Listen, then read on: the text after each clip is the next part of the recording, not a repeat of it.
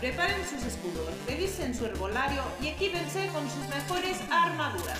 Llega un minuto más, su podcast de videojuegos.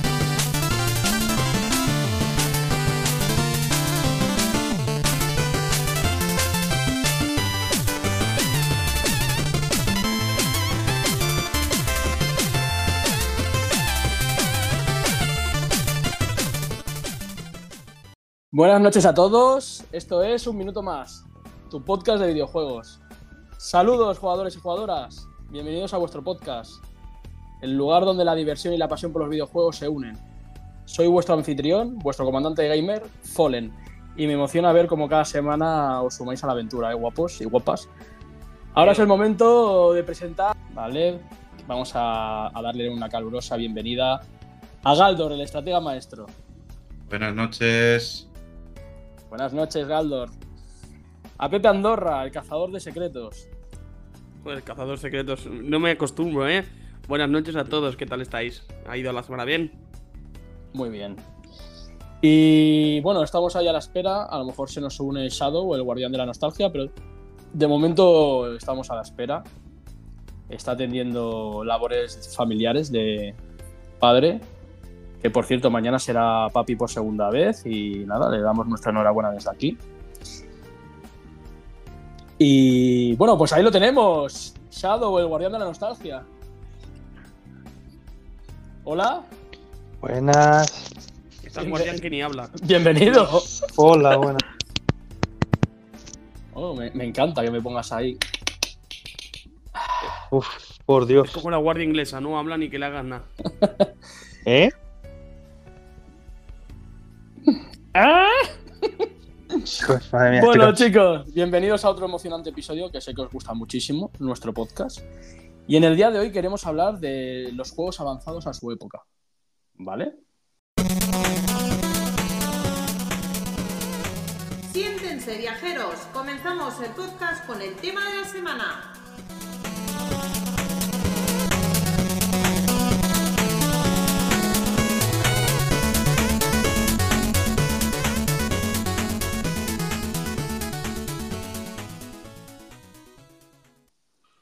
Entonces, ¿quién quiere empezar? Va. ¿Quién quiere hablar de un juego que para él fue avanzado a su época y quiere deleitarnos un poco con su voz? Si me dejáis, pues empezaré yo. Estaba buscando y rememorando varios videojuegos así adelantados a su época. Y me vienen varios a la cabeza, sobre todo el, primero es el. eh, y de la Dreamcast, es el Fantasy Star Online. Ya lo he comentado alguna vez, que me parece que fue el primer juego adelantado del tema de jugar cooperativamente a través de internet. Porque era cuando estaban los modos antiguos de. Y eso. Entonces, eh, claro, cuando la gente no disponía de internet, eh, eran caras las tarifas, se te desconectaban por nada. Este juego apostó por eso, ¿no? Luego por poder jugar cooperativamente con otra gente, irte de caza a matar bichos enormes y unirte en una escuadra y ir cambiando de personaje, de armas, y no sé, me pareció un adelantado a su, a su época. Este es uno. Luego, pues vamos a ir seguir hablando y ya de- diré más jueguecillos. A ver, pero quiero escucharos. Sí, vamos a ir haciendo uno cada uno y así será un poquito más dinámico.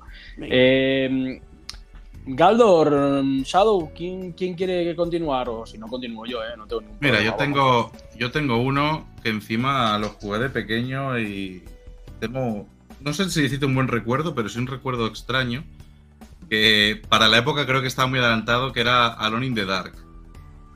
Em, Alone in the Dark, eh, en la época en que el 3D era muy, muy, muy escaso, se lanzó en ordenadores en 1992, em, eh, con escenarios en 2D, pero con personajes poligonales en 3D, y inauguró el género del survival horror, que en el cual, bueno, eh, jugaba un poco con los sonidos, con la música. Todavía me acuerdo cuando subías, había unas escaleras de madera, sonaban sonidos, imaginaros, 1992, de- del crujir de las maderas, eh, estaba todo como muy vacío, eh, con un ambiente muy tenebroso y me parece que fue un adelantado, un adelantado de la época por el- la inclusión que hizo de escenarios en 2D, mm, una perspectiva, bueno, no se podía mover, digamos, la cámara, sino que te ibas moviendo por escenarios, te ponían el escenario en, en perspectiva en 2D y tu, su- y tu personaje y los, y los enemigos eran enemigos eh, hechos de poligonales en 3D y la verdad que, que destacaba mucho en la época por, porque eran muy, muy, muy pocos los juegos que utilizaban el 3D y por inaugurar, como he dicho, el género del survival que en esa época pues... Y Pues también tampoco. recordar, Sergio, que mi hermano le tenía miedo al bicho que salía desde el principio. Yo se lo enseñaba y salía corriendo. y así. Le tenía pa- pánico, pavor. Uf. ¿Alguien Bueno, este- hablando? Ah, este digo, es fue- que no- ha habido una pausa muy grande y digo, algo ha pasado. Sí, sí, hemos estado hablando en todo momento.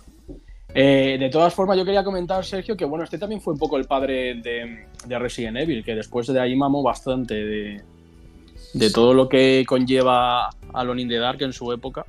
Chicos, Sí, eh, Claro, al final el género en sí no existía, el survival horror. eh.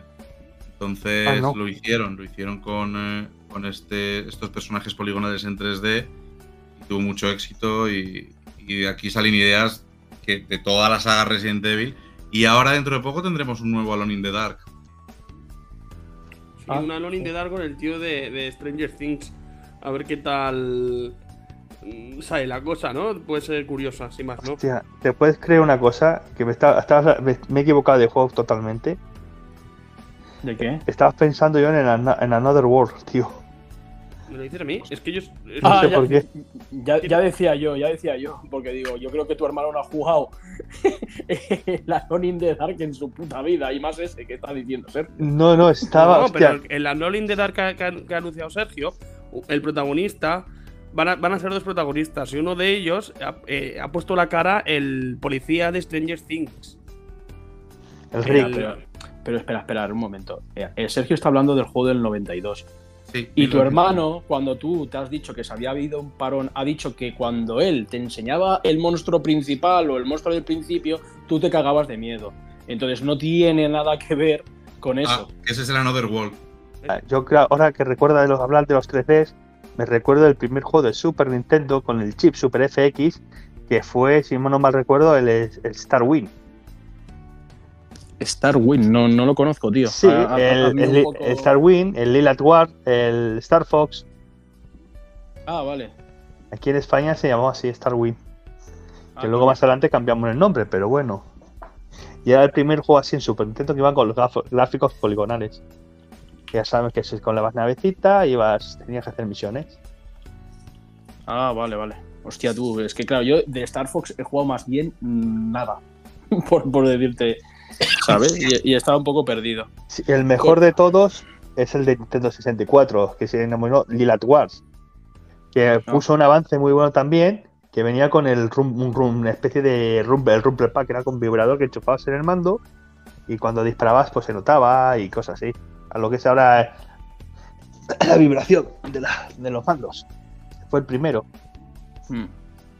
Pues yo quería traer, como habéis estado hablando de juegos antiguos, yo quería también rememorar un poco la época de PC que tuve, porque eh, sí que es cierto que he jugado en su gran mayoría consolas, pero mm, en su época cuando tuve el Pentium 3, Pentium 4, ¿sabes? Cuando me movía por ahí, Sí. y me acuerdo que los point and click eran los videojuegos, ¿sabes? Que más se utilizaban y más se jugaban, como podía ser también el, el famosísimo juego de nuestro queridísimo Galdor, Monkey ¿sabes? Island. Eh, de Monkey Island. Había un juego que me acuerdo perfectamente, que no sé si os acordáis de, de la, de la revista, bueno, de, de los fascículos estos de la FX, Sí. que, que- que te Me acuerdo. daban videojuegos. Sí. Había uno en concreto que se llamaba The Longest Journey, Hostia, no sé si buenísimo, lo tengo. ese juego, ese juego a mí me llamó, o sea, me, cambió un poco la perspectiva porque a mí me encantaba de Monkey Island. Y jugué hasta el tercero. Pero es que este cuando salió lo vi como avanzado a su época porque... Y, y creo que era por... Si no era el 2000, era el 1999, más o menos, ¿eh? Y me acuerdo que era como un futuro distópico, que jugabas con una pava, ¿sabes? Y que tenías que averiguar un poco todo el entramado que te, que te sugería el juego a través de dos mm, mundos y, y- y- lo mejor de todo es que eran eh, eh, en uno de ellos, eh, creo que uno era Star y otro Arcadia, uno de ellos era el futuro, ¿sabes? Pero el 2200, ¿eh? O más. Y luego el otro era como un mundo fantástico donde, donde tenías que pues, pues, desarrollar toda la trama con otros personajes, ¿sabes? Con otros NPCs. Y la verdad que estaba muy guapo porque era un juego que ya en aquella época ya hablaba sin tapujos de muchas cosas, como hoy en día puede ser relaciones de pareja o, ¿sabes? O, o, o, entramados que habían en la universidad o historietas que, no sé, lo, hablaba sin tapujos. Y era un juego que a mí me marcó bastante. Y me lo pasé y, me acuerdo que en la época es que me llamó muchísimo. Y era de este, del, tipo de point and click. Muy guapo. Y, tú lo tienes, ¿no, Sergio? Sí, lo tengo, lo tengo aquí original. Y, recuerdo que, era como el paso de las aventuras clásicas tipo Monkey Island a una aventura con un poco lo que, lo que hizo Alone in the Dark también en cuanto al, género del survival. Las aventuras eran en, 2D, las point and click, recordamos Monkey Island y sus derivados. Y esta eran escenarios en 2D con personajes en 3D. Sí. Y todo muy, muy detallado. Y la verdad que llamaba bastante la atención. es un juegazo. Yo es que, Luis, me acuerdo también que, que por esa época es que salían muchas aventuras, tío, así en las revistas. tipo Mortadelo, Mortadelo en el periódico. No sé si os acordáis. Sí, de, sí, Qué buenos eran esos los de Mortadelo, los de Aventura África en Mortadelo. Sí, El atómico, no, no sé qué atómico, el no sé qué atómico, era caos. Sí, luego salió también, si no me recuerdo, uno, el de Pendule Studio, el Runaway. Runaway. Exacto. Runaway, otro típico. Sí, muy creo, que, creo que también, eh, no sé si, si de la misma revista, pero también te saldrían los Ice of Empires y entre otros, ¿eh? O sea, es que eh, eh, sacaban muchísimos juegos. el Sacred, el Sacred, yo qué sé. Yo creo que el, Sacred es el padre del LOL, ¿eh? No, sí, sí, está clarísimo. Y el Age of, el of Empires debe ser uno de los padres de, los juegos de estrategia así de PC, ¿sabes? De, donde han mamado también StarCraft y entre otros. Pero es que, claro, esta, esta revista FX sacaba juegazos, tío. Y me acuerdo que el tener todos los juegos ordenaditos en, en tu librería o en tu biblioteca e, e, era una pasada, tío. y luego también daban demos.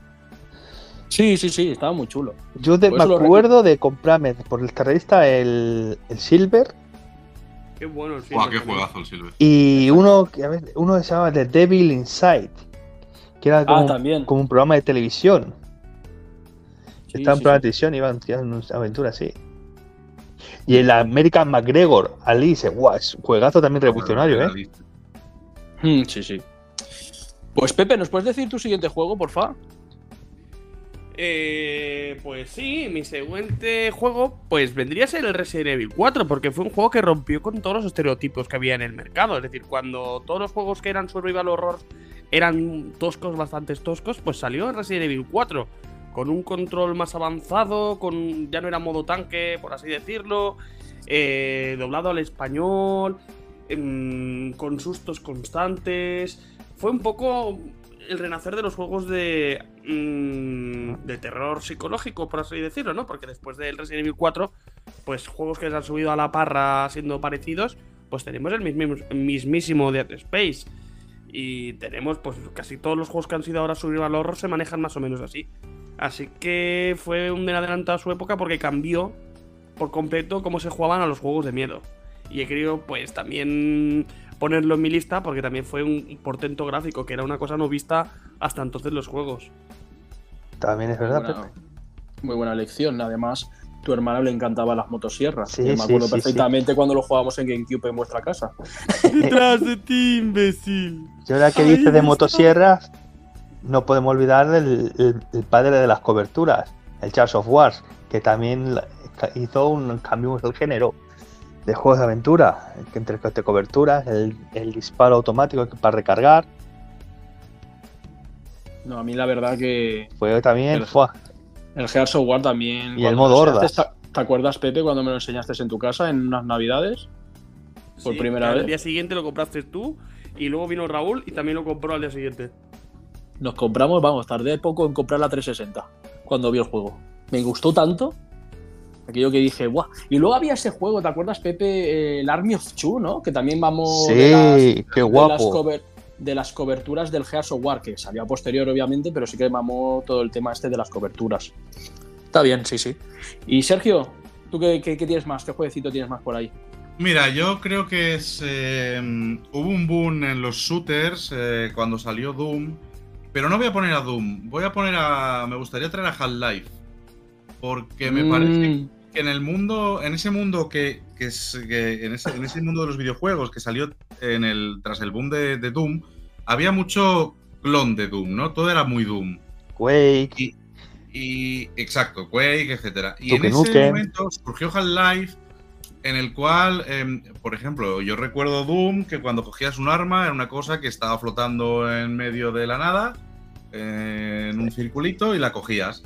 Salió Half-Life eh, y montó un shooter con una historia potente en el cual eh, quería dotarle de realismo. Vamos a hacer un juego en el que disparar sea divertido, pero vamos a darle un poco de realismo para que el jugador se sienta parte de la historia. Porque si te doy una buena historia y las armas surgen del suelo flotando en el medio, como pasaba en Doom, em, eh, lo va a perder. Y entonces, esas innovaciones de querer hacer una historia y de querer em, eh, con, el, shooter o el mata-mata que le llamamos en la época, con esa premisa de, un juego de disparos, pero intentando cargarlo de realismo y de manera que un arma no te salga flotando de- del centro del escenario, sino que esté apoyada en un mueble o en una mesa y que la puedas coger porque nuestro realismo y nuestra vida normal y la gravedad que hay en el mundo mundial em, eh, es así, lo, es, así, quiero decir, em, me parece que innovó mucho en, ese sentido, ¿no? En darnos lo que gustaba mucho, todo el tema FPS, Free Person Shooter, pero eh, dotándole de realismo y de una historia que a, día de hoy yo guardo con un gran cariño todo- toda la historia del primer Half-Life. Estoy completamente de acuerdo. Sabía que era uno de los juegos que ibas a añadir, Sergio, tío. No, no sé por qué, eh? tío. Es que sabía, era Monkey Island y Half-Life. Y Half-Life de 3 ellos. está considerado uno de los mejores juegos. ¿El 3 quieres decir el Alex? El Alex sí. Hombre, No, o el en- tres o en el lo dos, se que no sé, a- el- A realidad el dos, el virtual dos. sí que es lo más El no, dos. era el 2. El 2 era el Es que tampoco yo tampoco mucho. Y el Alex, el de, el de realidad virtual, es una auténtica pasada. Es, pero bueno, es un poco lo mismo que hicieron, ¿vale? En, en un mundo em, ya más actual, que estamos hablando del, del actual, en el cual la realidad virtual tiene muchos juegos muy dibujados, muy dibujos animados, muy simples, pero simplemente para probar las mecánicas. eh, Half-Life coge la historia de Half-Life, te pone un mundo realista y, te pone a usarlo con gafas de realidad virtual de la manera más realista posible. ¿A qué me refiero con eso? Pues un juego de disparos en realidad virtual, eh, pues sí, coges el arma, mm, disparas, pum, pum, pum, eh, y le das un botón y te recarga la- lo típico, ¿vale? Te recarga el de esto. Half-Life Alyx quiso, quiso ir más allá y fue más allá. Eh, no sé si lo, lo he hablado alguna vez en el podcast, pero por ejemplo en Half-Life Alyx, mm, si quieres, tú disparas, cuando se te acaban las balas, tienes que darle un botón de tu mando del- de realidad virtual, del dispositivo que uses. En mi caso lo probé con las eh, MetaQuest 2. Le das un botón, se cae el cargador, como si lo desbloquearas. Tienes que echar tu mano izquierda hacia atrás de tu espalda, como si estuvieras cogiendo algo de una supuesta mochila. Apretar un botón y ahí sacas con tu mano eh, un cargador. Lo tienes que introducir en la pistola y luego tienes que mover el. eh, ¿Cómo se llama? La parte de arriba del, del arma, ¿sabes? El, Sí, te hemos entendido. Ya, ya lo explicaste, me suena de que nos. Claro, yo me suena que lo dije en Y algún la podcast. verdad. Claro, me es parece. lo que tú- el- perdón, digo, es lo que tú dices. Esto es bastante avanzado a su tiempo, porque todos los demás juegos que has- han ido saliendo de la realidad virtual tampoco aportan nada nuevo, ¿no? Dentro de, oh, sí, puedo girar la cabeza y luego todo. Pero este, como tú dices, es recrear los movimientos para hacer algo. Es decir, que es algo que no se ha visto y, y creo que, que a partir de aquí muchos juegos harán eso, ¿no? Será un adelantado, porque imagino que hasta dentro de unos años no van a meter mecánicas que sean imitar movimientos tan puros. ni, ni parecidas al Half-Life Alyx. ¿Y por qué? Porque Half-Life ya intentó ser transgresor, traer un género que a todo el mundo le gustaba, pero introduciendo el mayor realismo posible. Y Half-Life Alyx lo hace con realidad virtual. Hemos explicado esto de las armas, pero también eh, durante el juego puedes coger una lata de Coca-Cola, por ejemplo, que esté en el suelo, la coges, y si aprietas los botones con cierta rapidez, ¿vale? De tu mano, al final el movimiento de la mano es como si estuvieras apretando, eh, arrugas la, la lata. Si, si lo coges Claro. despacito, la coges. Si lo coges rápido y haces movimiento fuerte, la arrugas, como si estuvieras apretando. Sí, vamos, la presión, que depende presión. eh, eh, eh, la pinza que hagas del objeto. Exacto, Mm. dependi- dependiendo cómo interactúes tú con los mandos, eh, en el mundo virtual eh, reacciona de una manera o de otra, aunque toques los mismos botones. Y creo que esa es la genialidad de Alex, que, mm, que no es A para recargar, B para no sé cuánto, no. Si presionas este gat- De hecho, lo bueno que tienen las gafas de realidad virtual, eh, las MetaQuest 2 en este caso, los botones son táctiles. Si tú apoyas los dedos encima, ya hace un pequeño movimiento. Y luego es un, es un, es un analógico en el cual, según vas apretando, nota la presión. Pues si tú todo este movimiento lo haces muy rápido y muy fuerte, en el juego se traducirá en, en- en apretar una y presionar una lata de, de- refresco y arrugarla, ¿vale? Y dejarla, y dejarla plegada. Son, son mecánicas que me parecen genialidades y es, y es como dar una vuelta de tuerca de realidad a, a un juego y a un género, ¿no?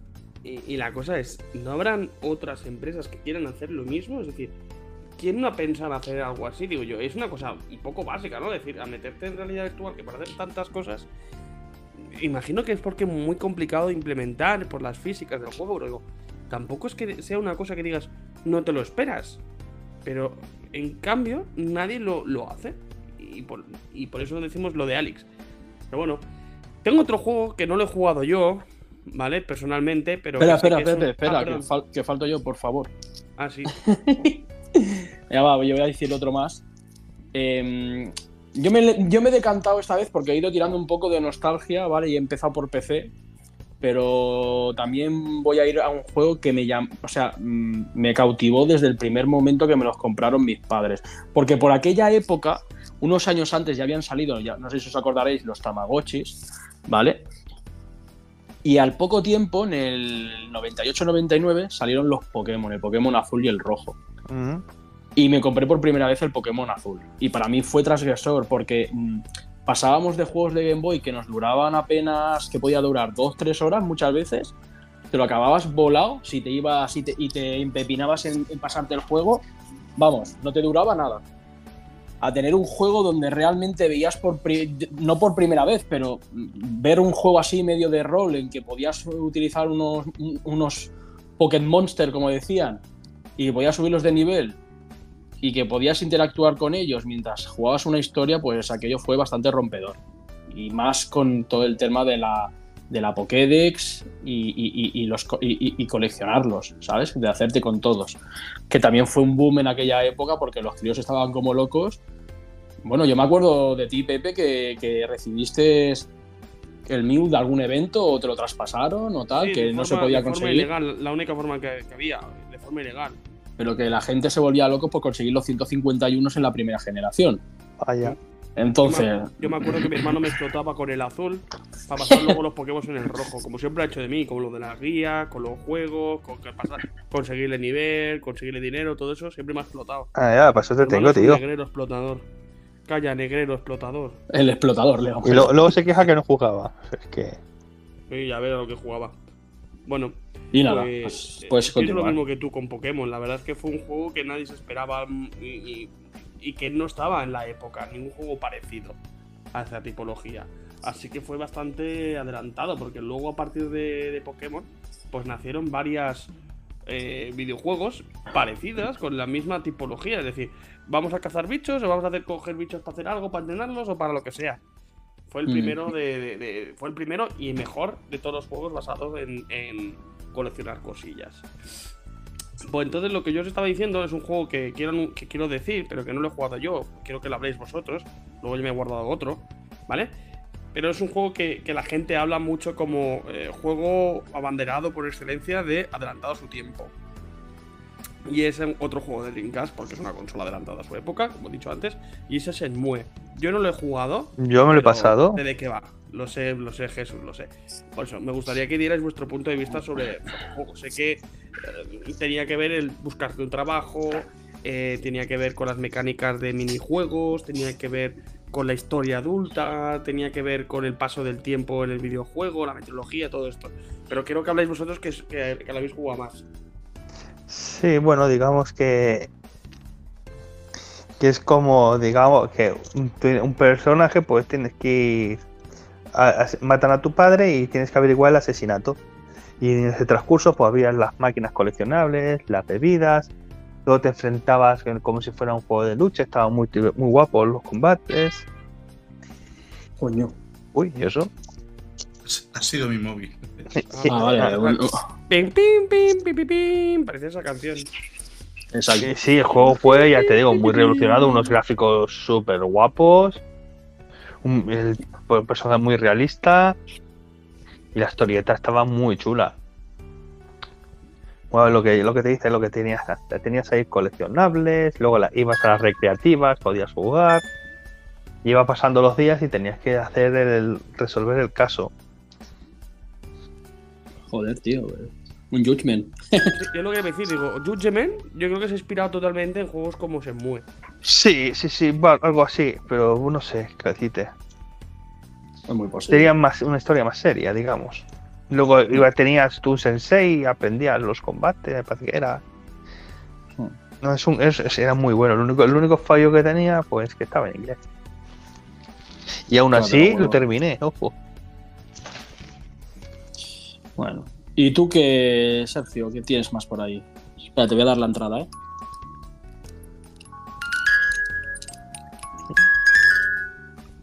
Qué bonito, no sé lo que es, pero es bonito. Una caja de Yo música. em, quiero traer uno, me voy a ir atrás, habéis hablado de Monkey Island, parece raro pero no lo voy a traer como, como juego adelantado a su tiempo, porque me parece que, me parece que no fue el primero, eh, y creo que, em, no sé si lo recordaréis, pero una aventura gráfica en la época, os hablo de 1990, ha llovido un poquito, que se llamaba Loom. Loom es una aventura gráfica em, que fue adelantada a su tiempo porque los juegos eran mucho más simples. Eh, hablábamos de sonidos MIDI, hablábamos de soniditos, ¿vale? Hablando claro. Sobre todo fue una aventura adelantada a su tiempo a nivel musical. Era una. mm, Era una, una aventura en la cual em, se basaban las. No voy a decir habilidades, pero sí los poderes que, digamos, podríamos tener eh, en la música, en, en tocar notas. Y en un mundo en que, o en una época en el que los videojuegos tenían los típicos sonidos MIDI de pi, pi, pi, pi, pi, pi, pi, ¿vale? Mm, intentar em, em, un juego basado en, en algo musical con la poca tecnología que había en esa época, eh, me pareció un acierto. Y eh, la guardo con mucho cariño porque encima es una aventura bastante adulta, eh, con una música espectacular, eh, basada en sonidos MIDI, pero la banda sonora era, era El Lago de los Cisnes de, de Tchaikovsky. Eh, encima salen un montón de cisnes durante la historia, está todo un poco enlazado. Y tener que mm, aprender ciertos poderes o ciertas habilidades, eh, como si fueras un mago, tocando diferentes notas, y evidentemente eso te lleva al error, ¿no? Tocabas notas malas, no hacías la melodía que tenías que hacer, y cuando, cuando lograbas hacer la melodía buena, pues el tío continuaba, ya sabéis, ¿no? Haces, es una especie de quick time event. eh, Cuando lograbas tocar 7, 8 notas buenas, pues el tío ya seguía con toda la melodía y tocabas algo de repente servía para abrir una puerta o para...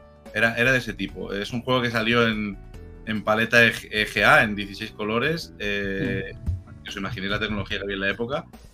Y, y fue bastante... Yo lo guardo con mucho cariño, la verdad. De hecho, si lo quiero enlazar con Monkey Island, eh, Loom es, la, es una aventura también de Lucasfilms y, y demás. Y, y en el principio de Monkey Island entras en el bar y hay un pirata que tiene una chapa que pone pregúntame por Loom. No sé si os acordáis, hay un pirata que tiene ahí una chapita que pone tío. me Loom. Eh, bueno, para que Bu- veáis buena- un poco lo importante que fue en la, en la época. Buena anécdota, la verdad es que no lo tenía en cuenta, pero hostia, No. está bien hilado. Yo voto a- desde aquí, no sé vosotros lo que pensáis, pero habría que cambiarle el nombre a Sergio y llamarle el curioso, el curioso Sergio, el curioso gamer o el aventurero gamer, porque solo habla de aventuras gráficas y, y de cosillas así. Así que, votos a favor. Votos a la vez no, por favor. Recomiendo que vayáis a YouTube y busquéis Loom.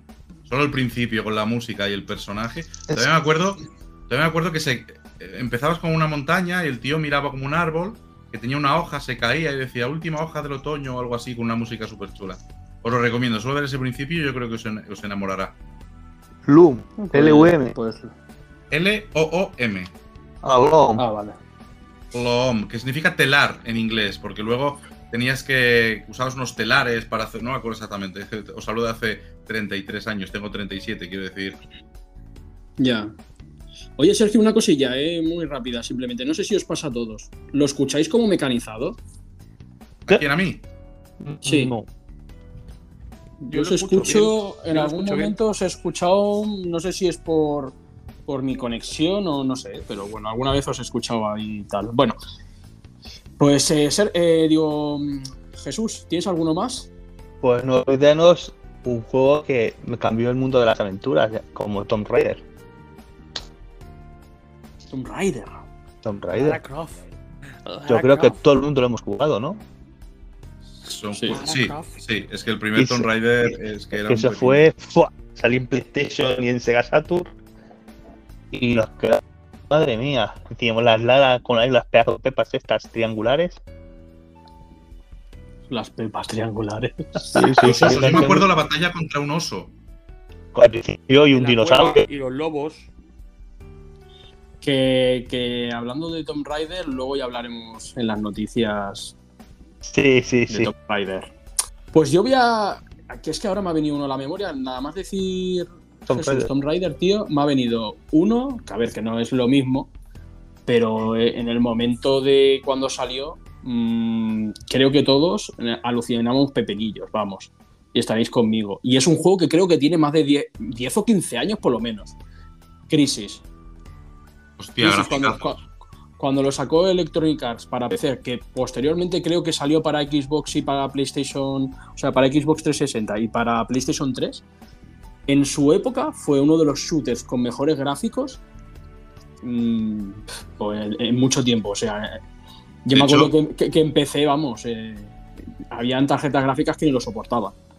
De hecho, Y- a día, a día de hoy se sigue poniendo como ejemplo de, de, de- de un poco de meme, ¿no? ¿Cómo es posible que este juego que ha salido en 2023 tenga estos gráficos y Crisis Sí. estos Ya los, te- otros, ¿sabes? ya- ya los tenía por 2006, 2007, no sé cuándo. Exacto, exacto. ahí. Sí, sí, O sea, es que dices, ahora. colega, eh, Era espectacular los gráficos de Crisis, sí, sí. Sí. Bueno, también se, también se ponía un poco. Le tocaban un poquito las narices a Switch por no traer una pantalla OLED cuando ya se había visto en Vita, ¿sabes? Y era una consola que tenía no sé cuántos años más. Pero bueno, que, que aquí como en todo. Pero sí, me ha venido a la mente Crisis, tío. Crisis me, fue un juego de esos que encima jugué con, con mi primo y nos llamó tanto la atención porque lo jugábamos en PC que dice, "Pf, es que es alucinante. Ostras, se veía ese juego. perdón, Luis, y ahora que hablo del cristal me ha venido, tío, el, el Golden Eye de la 64. Que hay gran- No, claro. shooter por excelencia. Shooter, que el core de ese juego, el multijugador en shooter, tío, se fue. ¡wow! En Es lo que que- han habido como una serie de shooters que han sido Sí, sí. eh, pioneros, adelantados, porque luego más tarde estos le copiaron. Uno es el que dice Jesús, el GoldenEye de 64. Y otro, bueno, aparte de lo que habéis dicho todos, el Doom también. Y sobre, bueno, de hecho, había tanta expectación por, eh, y tanto gusto por el GoldenEye que hace poco sacaron un remaster, no a la altura, pero sacaron un remaster para que la gente lo volviera a jugar. sí. Y la verdad es que los que lo han jugado no lo pintan como, guau, es el remaster absoluto. No, tal". claro. Pero bueno, mm, te llama, ¿no? Y, y te hace vi- revivir sensaciones del pasado. Decir, hostia, este juego lo jugaba yo. Yo me acuerdo que ese juego lo disfrutaba mucho jugando a 4, tío. Pero mucho. O sea, Sí, es que era un era juegazo. bueno. Es que Nintendo 64, tela, ¿eh? Los Es juegos que Nintendo tiene. 60. Podemos Nintendo empezar desde 64. el principio, tío, desde el, su- desde el Super Mario, desde el Turok. Pff, Es que todo lo que Bueno, tenía pues jugado, qué el bueno. Mario Kart 64. Es que tenía todos juegazos. Pero es- eran todos juegazos.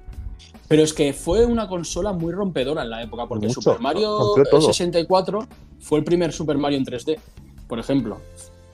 Zelda Ocarina, vale, estaba en inglés, pero ¿quién nos recuerda el, el- el Zelda en 3D como Ocarina of Time? Tío, es ¿Y quién se nos se lo ha pasado? Es que Bueno, no lo hemos de hecho pasado. fue Mario, el Super Mario, el Super Mario. Fue el primer juego así en, en tres dimensiones que eh, lo petó, ¿no? Fue una cosa que te ro- rompió la mente. Y nadie esperaba un juego así hasta Ya. que salió Super Mario, ¿no? No, y es lo que ha hecho muchas veces Nintendo. Ha sacado juegos que nadie se espera y luego son abanderados porque dices, hostia, ¿cómo no hemos podido jugar nunca a esto? ¿Cómo, cómo nu- nunca ha salido?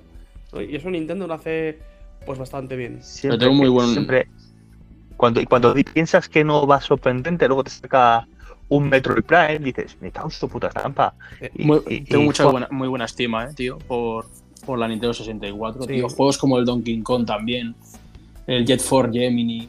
Es que no sé, había tantos, tío, y tan buenos. el Killer. Instinct, tío. El Killer Instinct, el Turo, como has dicho.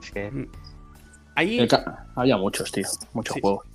como yo me he saltado un turno, porque he dicho lo del Shenmue, ¿eh? no he hablado del Shenmue, me gustaría comentar si me dejáis, por último, uno de los videojuegos, Mm. ahora mismo, mm, más que videojuegos, eh, plata- plataforma tampoco, ¿cómo lo diría, coño? Luego lo cortas. Eh, tipología de juego, no. Género, género. Género de juego, ¿no? Que sería los llamados Souls-like. Y todo empezó Mm, con sí, un sí, sí. Demon Souls, ¿no? Y era un juego que nadie se veía, nunca había jugado nada parecido hasta que llegó este juego, ¿no? Fue un, un- un abanderado en su tiempo y ya sabemos que la mayoría de juegos de hoy en día comparten toques Souls. ¿No? Sí. Pero cualquiera que te precies de que pasado desde mm, un Hades, pasado al, vam- al, Vampire, al Vampire este Survivor, eh, pasado cualquier juego que te juegues hoy en día, cualquier juego que juegues hoy en día tiene toques Souls. Sí, sí, sí. Bueno, es que es un género que ha marcado ba- bastante. De hecho, su primer juego, el Dark Souls. Bueno, no su primer juego, el pero, Demon Souls, sí. Pero el Dark Souls está mm, ahí eh, como mejor juego de la historia. Bueno, muchas veces posicionado ahí arriba del todo, ¿sabes? Es que es un, es un género que a mucha a mucha generación de jugadores pues les vamos les les ha, les ha encantado también son, son juegos exigentes pero bueno que Oh, que, que con, con dedicación te los puedes pasar. Yo, por ejemplo, mi primer Souls-like, para entendernos, fue Blasphemous. Y no me escondo, o sea, fue Blasphemous y posteriormente me jugué el Elden Ring. Que obviamente hay muchísimos más juegos. es- y tú, Pepe, te has pasado bastantes, bastantes en Sí, este sí. aspecto, pero que mi primer Souls-like Blasphemous, porque era muy Souls-like. Creo que este segundo ya se habla de que ha cambiado un poco más. plataformeo, sí. Es más accesible, sí. Y, pero el primero era, era bastante difícil. Y luego el, el, el Elden Ring, pues ya lo sabemos.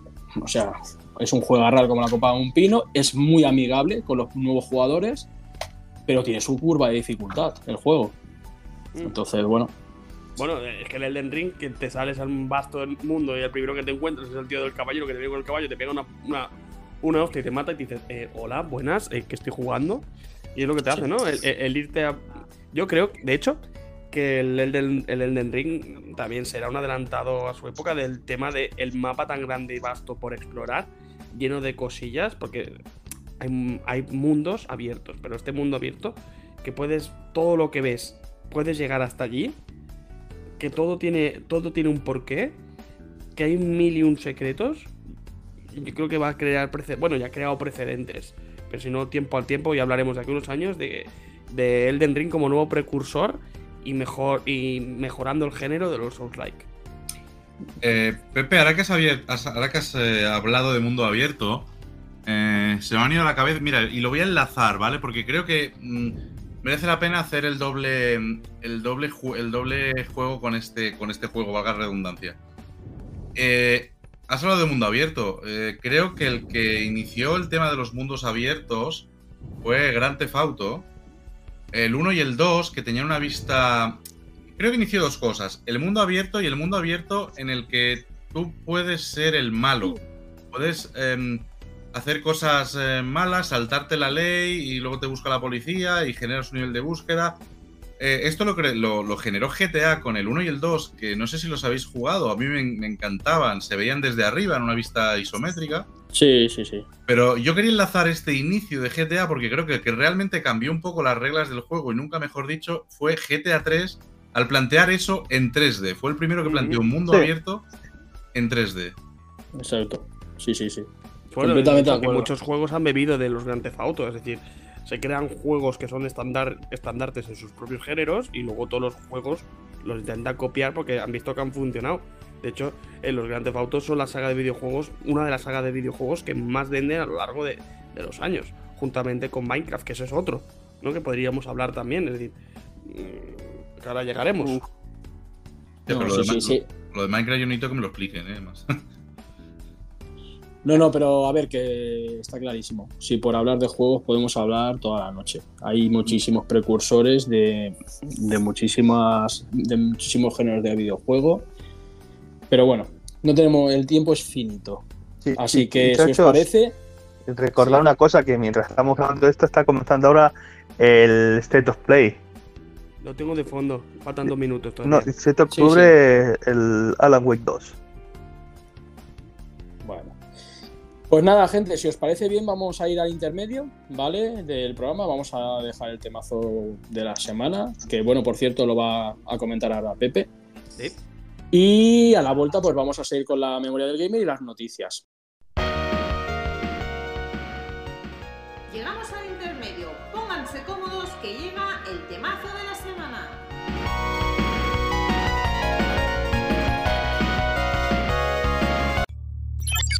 Estás escuchando un podcast miembro de la iniciativa Podgaming.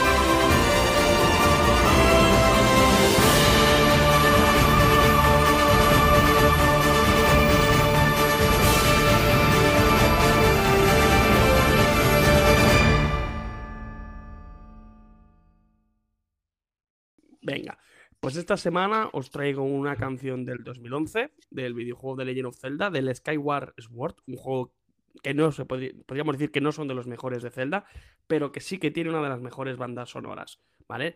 Y es la canción de Balada de la Reina, Ballad of the God- Goddess, y es del compositor y maestro Koji Kondo. Y es una canción pues que coño. transmite- Coño, coño. Coño, coño. esta canción te transmite un poquito de, de- de De todo. Te, da alegría, te da como eh, tristeza, te da como melancolía y todo como a partes iguales. Al principio empieza, ya la habéis escuchado, empieza un poquito más lenta, luego se anima. Es como muy, muy épica, ¿no? Es bastante grande, es potente. Y nada, pues es la canción que ya hace ya tiempo que no poníamos ninguna de Zelda, pues esta balada de la reina, Ballad of the Goddess, de Skyward Sword, de el maestro Koji Kondo, del 2011. La mitad de lo que conocemos es mentira. La otra mitad, una mentira bien construida. La memoria del gamer.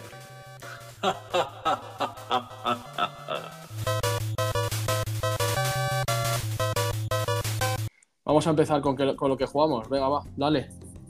Pues nada, memoria del gamer, memoria del ¡Memoria! gamer. ¡Ah! Sí, uh. Coñicondo. Pues bueno. A ver, ¿quién empieza? Va. pues yo ¿Quién quiere mismo, hablar de lo yo que se está mismo. Pues va. yo cabe decir que esta semana me he pasado el God of War Ragnarok. Sí. Juego que tengo en mi lista. Por favor. Chicos, chicos, que digo que sigo. He, he empezado el Jedi, el Jedi Fallen Order. No, Tenemos el de nuevo, hostia, el, el G de Survivor y el, estoy enganchadísimo al Sea of Star, que me parece una obra de arte. ¿eh? Un juegazo. Desde luego que sí. Llevo 5 horas, creo. De Pues si os parece. Sí, sí. ¿Quieres decir algo más? Sí, de, de que jugar a ese juego que es, que es un RPG de toda la vida, de los típicos de Super Nintendo, pero un vicio, ¿eh? un enganche total. Yo también quería hablar del tema, ya que ha empezado tu hermano. mm, Voy a hablar con lo que estoy jugando, que es el Sea of the Star. Tengo 20 horas.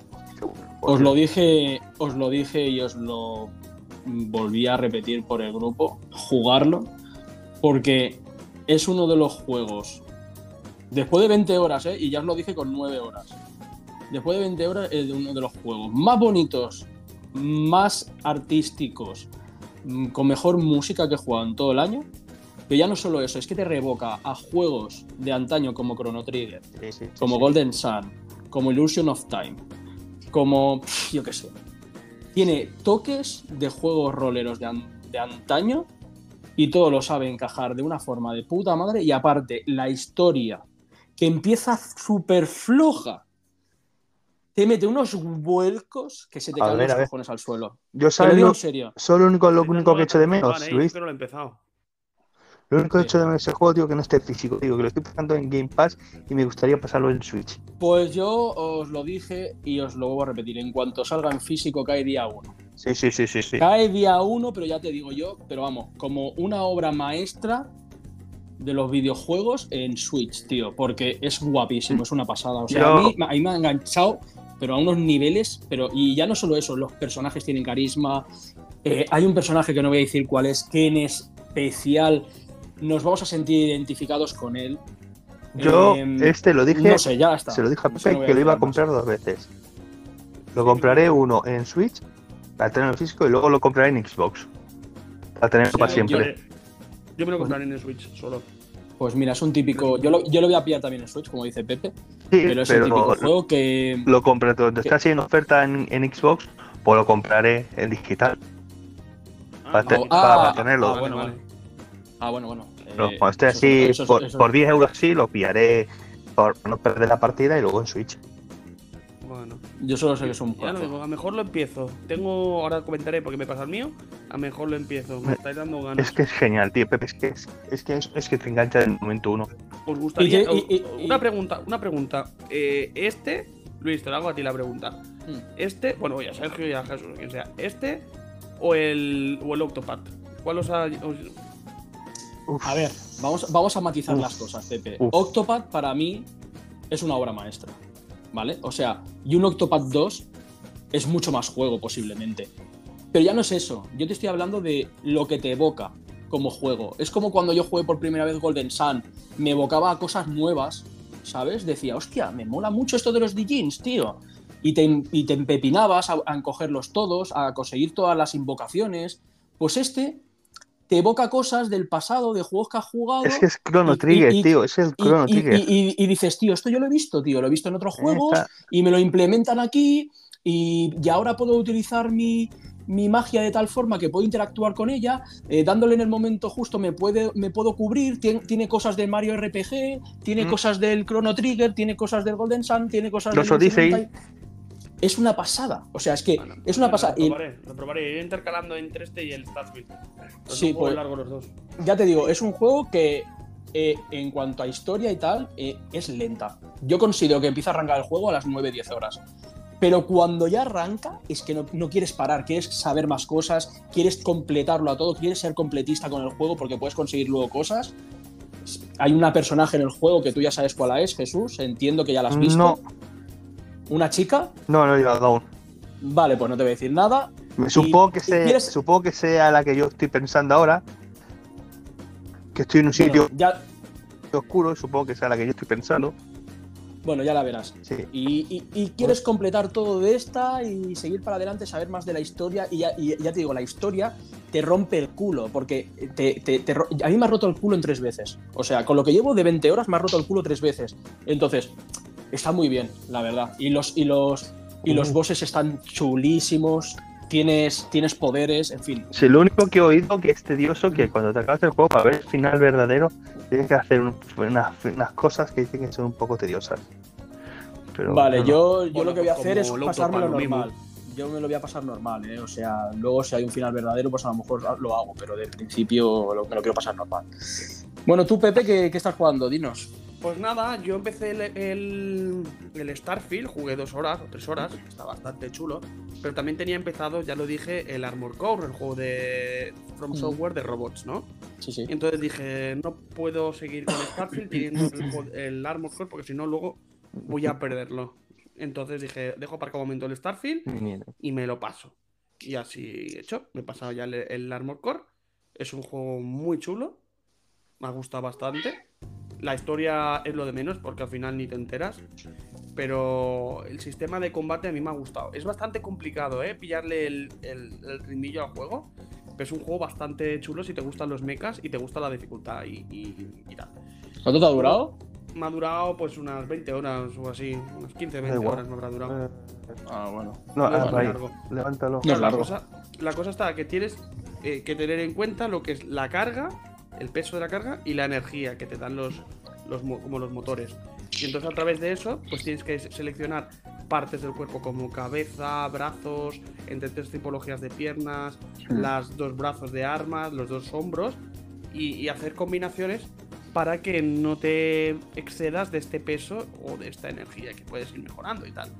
Entonces, es eso, es crearte tu propio robot, tu propio estilo de juego, ya seas un todoterreno, mm, así que manejes un poco todo, seas un robot muy, muy ágil para saltar, esquivar y disparar, para que no te den tantos golpes, pero que a la mínima te matarían, o si no, un, un tanque.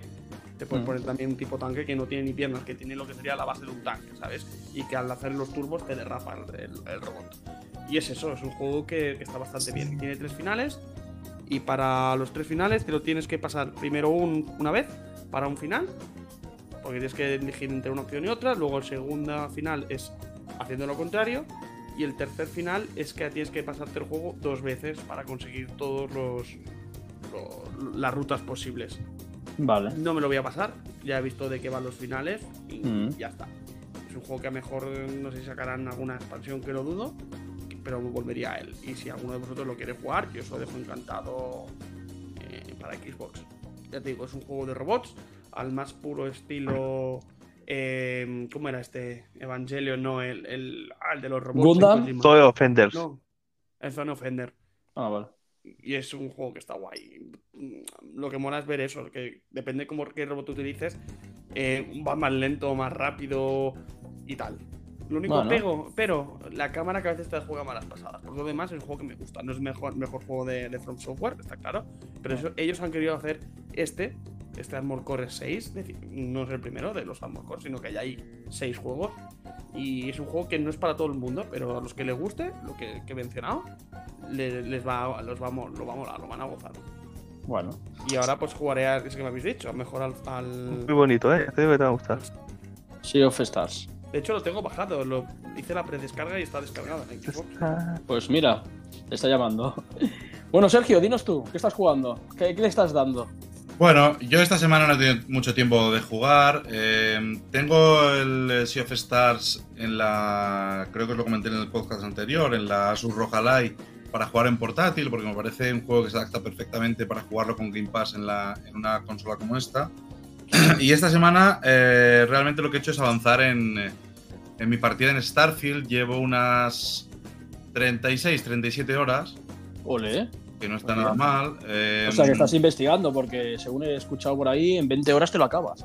Si vas a lo que tienes que ir, claro. Eh, bueno, ha llegado un momento que, que estaba yendo al principio muy a saco por la historia y he empezado a ver que mientras vas haciendo la historia, vas hablando con gente, te ofrecen ser de una facción o de otra. Estoy un poco jugando con las facciones.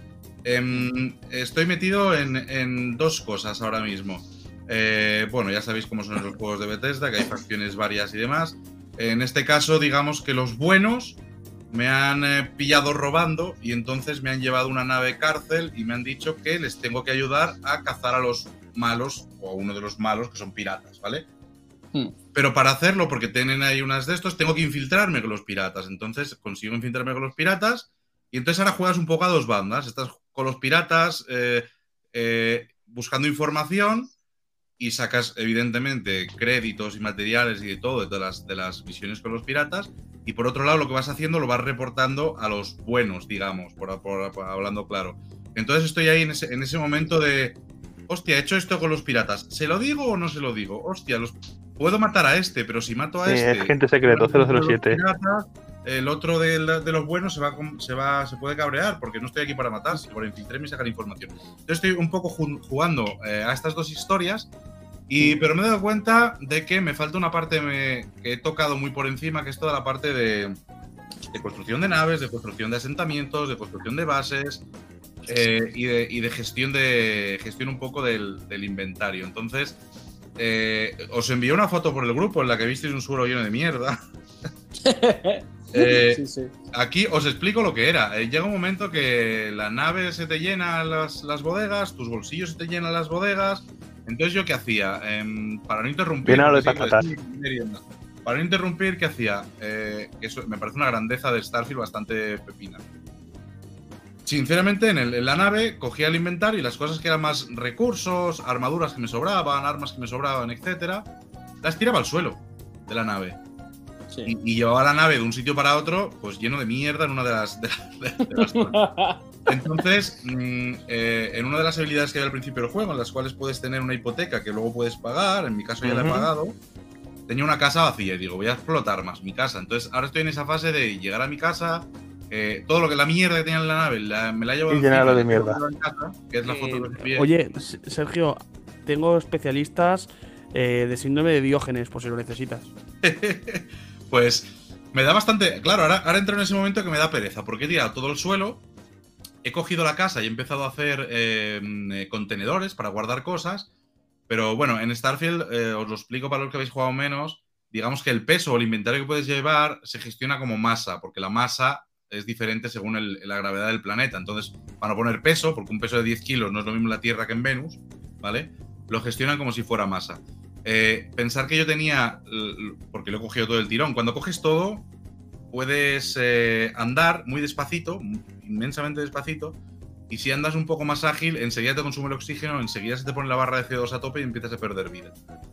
Bueno, el trayecto entre la nave y mi casa, entre que aterricé la nave y la puerta de mi casa, me llevó como un cuarto de hora para, para que veáis la velocidad que iba, porque llevé todos los objetos. Para que os hagáis una idea, mi personaje puede llevar 160 de masa ahora mismo, eh, llevaba 1200. Diógenes. Lleva- Diógenes. Llevaba 1200 de masa. Em, ¿Qué pasa? So- Esos 1200 de masa los he tirado en el suelo y ahora tengo que hacer contenedores para guardarlo y ordenando y Ah, clasificando. pero no lo pierdes, si lo dejas ahí en el suelo no se borran, se quedan ahí. Claro, no se borra, no, no, se queda. Ah. Y en la nave estuvo como no sé cuántos días he tenido las cosas en la nave, las iba tirando por ahí. Es- y es por eso digo que es una de las grandezas, ¿sabes? Porque tú tiras Ya. las cosas y Pues ya, por ahí por el lo suelo. que se, hubiera sido un puntazo es que los compañeros te lo hubieran recogido todo y se lo hubieran llevado. Bueno, eso, sí que sería un, un puntazo, la Esos no verdad. serían compañeros, esos serían mayordomos. Bueno. Y, y ahora estoy en esa fase de crear contenedores. Eh, mira, los que contenedor es el más grande que puedo hacer. El contenedor más grande puede ocupar 150 de masa, con lo cual tendré que hacer casi 10 contenedores para guardar todo lo que tengo por ahí por casa. Y Y bueno, si lo estoy un tiras poco ahí. y lo vendes, Mira, ¿sabes qué pasa? Que muchas de las cosas. Hay cosas que tengo que venderé, armas y demás que no quiero, pero hay muchas cosas que son materiales. Los materiales son para hacer puestos, los puestos son para sacar más materiales. Y es un poco la, la pescadilla que se muerde la cola, ¿no? Quiero, quiero intentar hacerme puestos en alguna base, tengo que investigarlo. Para ello me va a pedir materiales. Y una vez hecho el puesto, pues tú puedes poner alguna máquina, sacar níquel, hierro, mm, cadmio, aluminio, lo que haya en ese planeta en concreto.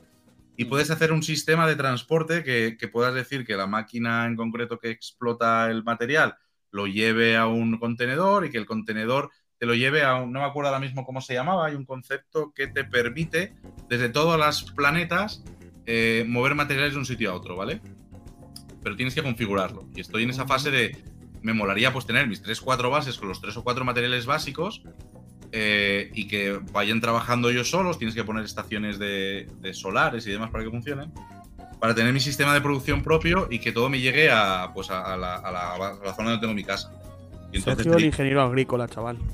sí, es, es, es, eh, bueno, es un... eh, pero bueno, quiero explotar esa, esa parte porque en, eh, en Fallout 76 me parece la parte de crear las bases y demás estaba muy divertida. Y, y es un poco, recupera eso, pero claro, en el espacio. Y yo, yo a veces me quedo embobado con los paisajes y demás de, de Starfield. Y, mm, y quiero centrarme en esto, en, en gestionar bien mi inventario, la gestión de puestos. Y luego ya me meteré también con la, con la parte de modificar la nave, que he hecho horas. modificación. Pero para que veáis que llevo 36, 37 horas, eh, avancé en la historia, me estaba poniendo ahora con secundarias y ahora ni primarias ni secundarias. O sea, esto es simplemente gestión de inventarios y de gestión de, de equipos y gestión de estas historias, ¿sabes? Sergio, perdóname, una preguntita. Dime. ¿Tú lo considerarías como un candidato firme a los GOTI? Yo sí. Sí, porque eh, no tiene la. mm, ¿Cómo lo diría? La Venga, obsesividad va. por el detalle que puede tener Zelda Tears of the Kingdom, ¿vale? Eh, que es muy obsesivo en el detalle, pero bueno, peca un poco, ya lo hemos hablado alguna vez, peca un poco de. Es juegazo, no, eso no hay duda, pero peca un poco de. repetir mapa y repetir mecánicas, intentar dar una vuelta a las mecánicas, pero que al final es una vuelta sobre lo mismo. Yo, em, eh, Starfield creo que es un juego que tiene errores, tiene muchos errores, es, es Bethesda Edition, aquí no hay nada que decir ni que hacer, errores que a veces pueden ser incluso divertidos, pero como, como método de entretenimiento, como sorpresas que te da em, y como cosas que puedes hacer, me parece sencillamente, sencillamente brutal. Em, a mí solo el tema de poder aterrizar en la Luna, en la Tierra, en Venus, en Júpiter, en nuestro sistema solar, que ni siquiera hemos llegado a estos planetas y, nosotros eh, en este juego podemos ater- aterrizar en, en- en ciertos, eh, bueno, en ellos. Si no, son, si no son gigantes gaseosos, podemos aterrizar. Me parece un puntazo y que desde allí puedas ver eh, la galaxia entera, puedas ver la Tierra desde Júpiter, o sea que pues, tiene, tiene puntazos que a mí, que me encanta todo el tema de exploración espacial y me genera mucha curiosidad y me encantan los paisajes de galaxias y estrellas y demás, me parece un puntazo. Y luego todas las intrahistorias que te encuentras por el medio em, están muy bien hiladas y muy bien traídas. Y, y te hace tomar muchas decisiones, em, eh, bueno, que, que- que te, te harán llevar la trama por un sitio o por otro. eh, y no son ni buenas ni malas, simplemente son las tuyas. Él no te juzga, que es una de las cosas buenas que tiene, que tiene Starfield. Él no te juzga, tú eres quien quieres ser ahí dentro, ¿sabes? Y al Que final- Sergio al final, al final me va a hacer jugar al juego de los cojones. Bueno, Yo es que no lo voy a jugar, chicos. Hay tanta cosa, tío. He estado viendo un, un vídeo del Spider-Man, tío, del nuevo. Se ve chulo, chulo, tío. Ahora están Lo único es- por si os interesa, el, el DLC de la Tales, del Tales of Arise. Si os lo habéis jugado, pues el DLC. Bueno, Lo único- gente, si os parece bien, vamos a ir a las noticias ya, de, a la noticia de la semana.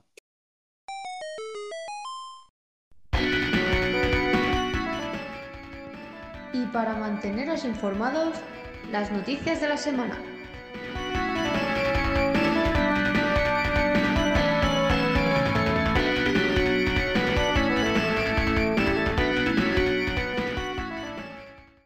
Que bueno, que es la que básicamente ha salido hoy, que ha sido el Nintendo Direct a las 4 de la tarde. Lo vamos a comentar un poco por encima, si os parece. ¿Vale? Vamos a... O sea, va- yo lo que... No sé, es que no, no sé si lo habéis visto o qué juegos os, has- os han podido llamar del Nintendo Direct, pero si queréis podemos hacer un resumen rápido de, de lo que ha aparecido y qué es lo más destacable. Oh, oh, A mí, yo solo diré una cosa: Another Code. Another Coil, los amigos. No, y el juego este de. de El Dungeon Todo lo demás. No sé, yo, yo, yo- tengo que decir una cosa. Yo por lo menos hay entre 5 y 6 cosas que, que es que me las compraría sin, sin pestañear, porque básicamente eh, es que Nintendo sabe jugar con, con- con estas cosas, tío. Si es que con tus son unos hijos... Son unos hijos de puta, te lo digo en serio, Sergio. Es que yo creo que va a ser la. Aparte de que ya lo he dicho hace mucho tiempo que va a ser la consola más vendida de la historia, para mí, cuando se acabe toda todo esto de lo físico, va a ser la consola que más juegos haya comprado en mi vida. Ya te lo, te lo digo yo porque es que todo me gusta, todo me, todo me llama, tío. Mira, por ejemplo, de todo lo que ha salido, el Prince of Persia, a mí me llama un montón, tío. Pero un huevazo. O sea, el Prince of Persia ese que han enseñado, que parece así medio Metroidvania vitaminado, tío. Mm, está guapo, ¿eh? Eh, me, me llama muchísimo la atención. Pero ya no solo eso, te meten también en el Super Mario RPG, ya juegan con la puta nostalgia, Sí. porque también saben que el puto Super Mario RPG en la época fue un puntazo, tío, y sobre todo en Super Nintendo. Bueno, seguimos. Another Code. Juego que salió para Nintendo Switch. Hay Nintendo Switch. Para DS. Wii y, pa- y para Nintendo DS, ¿vale? El Chu Memory salió para, el, para Nintendo DS y luego salió el, el R, creo que era para Wii. Te hacen el, el Another Code Collection, que es lo que siempre suele hacer ahora Nintendo, que te juega con lo antiguo, te lo meten en pack y a disfrutar. Y, y- y se ve de puta madre. Además, una portada del videojuego, que no sé si la habéis visto, guapísima. Luego la pasas, no he visto la portada. Y lo Pues bueno muy es eso, que no es un juego, no han hecho tampoco ganas de sacar dinero de primero te saco el primero y luego el segundo, sino que han hecho el pack de los dos. Exacto. Que también lo hicieron con el Advance Wars y entre otros Mm. muchos juegos, como ha podido ser el. Este que le gusta tanto al Delga, joder, que lo tengo en la punta de la lengua. Lo nuevo. El Clonoa. Por El ejemplo, otro Pichis que también tiene- es guapo, ¿eh? Exacto. El- el- la princesa Peach Showtime. Guapo, guapo, dices, ¿eh? hostia, me llama la atención, tío. Eh, mm, está ahí como que te aparece en plan detective, luego puede hacer. Ninja, puede- kung puede fu, tener sí, habilidades sí. de kung fu. China. espadachina, no sé, tío, dices, tiene su rollo, ¿sabes? Luego ha salido uno que me ha llamado cuando lo he visto, pero luego he dicho, a medida que lo iba viendo, digo, uff, así, así, ¿sabes? Uno se llamaba Saga Emerald Beyond o algo así, que es de Square Enix, ¿sabes? Que, que no sé, que era como que podías elegir entre varios héroes para viajar entre 17 mundos distintos, ¿sabes? Me ha llamado como la temática, pero he dicho, hostia, tío, esto lo veo un poco rarete. ¿Vale? Pero bueno. To- Tomb Raider 1 del 1 al 3. Bueno, mm, lo hacen, hacen ahí una especie de remasterización. Pero luego, uno que me ha llamado muchísimo es el que habéis dicho antes. Uno que va a hacer Atlus y VanillaWare, que es el Unicorn Overlord, que es como así como rol táctico, muy Odin Sphere y, y muy Dragon's Crown, o sea, en cuanto a, a la visualización. Eh, porque de juego, de tipo de juego me llama más a un, a un Fire Emblem. Sí, tiene un estilo, tiene un estilo, Vale. pero claro, la pelea es como estos dos últimos. Los personajes son muy así, muy manga, por así decirlo. ¿Sabes? Y la animación es muy distinta. Está bien. Luego, ¿qué más, qué, más podemos destacar? Me- El Luigi's Mansions 2 HD, por ejemplo. Pero eso sale en digital solo, ¿no? Eh, pues no lo sé, ahora mismo, ahora me has pillado. Pero puede ser que sí que salga en digital, pero también está bien. Es un, jue- un juego que está muy bien. Luego lo de los amigos, pues bueno, ya sabemos que van a caer. Bueno, yo por lo menos por mi Sí, parte. sí, sí, muy chulo. Porque precisamente son sagas que a mí me llenan, pues dos del Zelda. Y del Noah Eh, la Zelda, el Ganondorf. y el Sora. Luego salía el Sora, que salía, pero este no han dado fecha en concreto, sino solo que el 2024, porque el 3 de noviembre sale la Zelda y el Ganondorf, el 19 de enero sale el de Xenoblade, el Noah y la Mio. Y ya está. Qué grande ese juego. ¡Oh! Dios, perdonar que me acabo de enamorar. El Kaishit, tío. ¡Oh, qué chulo! No sé qué es eso. Del Final Fantasy. Está viendo el tráiler del Final Fantasy VII Remake. Venga. Ah, vale, vale. Sí, es que están traduciendo el Final Fantasy al Repeat. Ya salió el Kaishit, tío. Y era de unos personajes que me hacen mucha gracia. Hostia, hay un juego que, que- bueno, aparte también han anunciado el F099, pero que tiene unos gráficos de NES que yo no, la verdad es que no, no me llama mucho, tío. Bueno, pero pues bueno. es un juego de estos de tú contra todo el mundo. Son 99 cursas de a ver si ganas. Dios. Uno que puede estar muy guapo es el Song of Nunu, tío, el del League of Legends. No sé si lo habéis visto, tío. Eh, es el- la Nunu, ¿vale? Es un personaje de, de- de League of Legends y, y sale al principio Pero- de, del de esto. Y va con, un- con una especie como de mono así de las nieves, como, como si fuera un de esto. Y, y- y este es como muy plataformero, ¿sabes? Puede estar bien. A ver, no- uno que sí que me ha llamado, que creo que es el que más me ha llamado junto a otro de toda la, la Nintendo Direct, es el Eiyuden Chrome. Hmm. Y luego ya por último el Paper Mario. ¡No! Ya hemos llegado al final del, del programa, ¿vale? Lo siento mucho, pero Las cosas acaban. Las Cosas cosas acaban. buenas también se acaban. Lo bueno, lo bueno acaba, tíos. Así que nada, eh, lo sentimos muchísimo. Esperemos que hayáis disfrutado de nuestra compañía. Quedaros un poquito más para ver las tomas falsas y deciros que la semana que viene os esperamos en un minuto más. Vuestro podcast de Joder, la videojuegos. semana que viene seré más viejo, tío. Me sentiré ya, que seré papi otra vez, tío. Oh, Es verdad, eh, vas a ser papi mañana. sí. Bueno, ya comentarás qué tal todo qué, va, qué tal va todo y. Sí, ya hablaremos. que vaya todo bien. No sé, mi nene.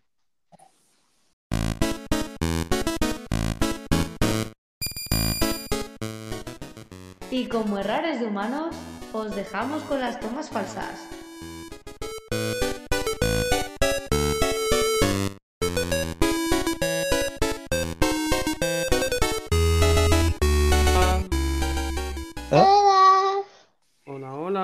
Dile qué hace. ¿Qué haces?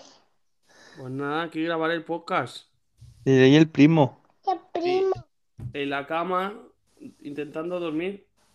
Venga, que está durmiendo el primo José. Tú también va. Allá, Dile buenas noches. Mándale un besito, va. allá. Dormir, va. No voy a estar contigo. No, no. Yo estoy de acá. Vete a dormir, va. Lu- Lucía.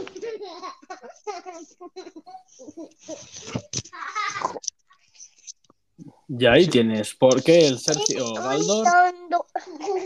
no quiere ser padre? Lucía. Tú, bicho, dame eso. ya está, ya ha robado algún juego o algo. La consola por el suelo y, y ta- y tan ancha. ¡Tita! Madre mía. ¡Tita Cose! Ya se ha ido el Tito José, ya. ¿Por qué? Porque se ha ido a dormir. Mm, Y tú también va. Tita Cose.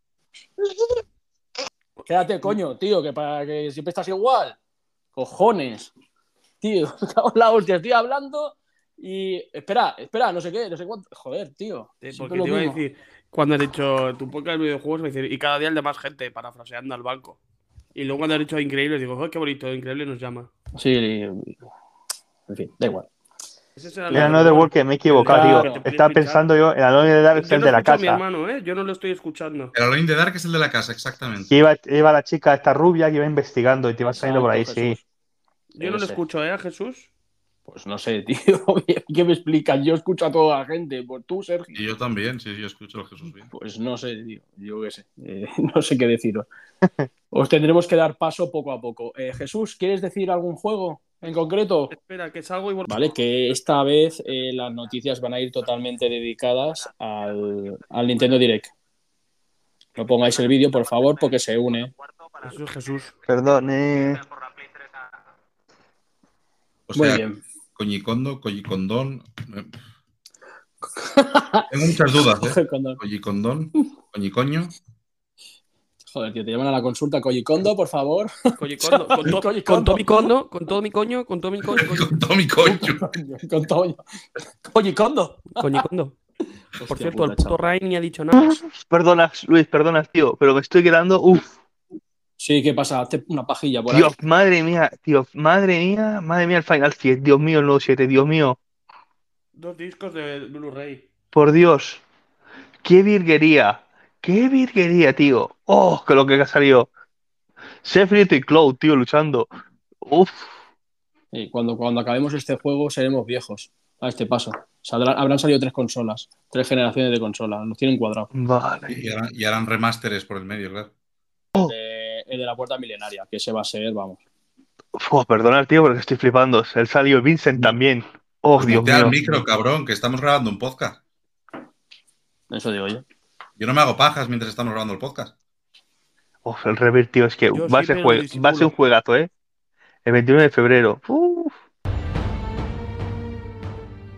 Llegamos al final del viaje. Es momento de recuperar fuerzas en vuestras posadas. Descansen y recuerden que tenemos una cita la semana que viene en Un Minuto Más, tu podcast de videojuegos.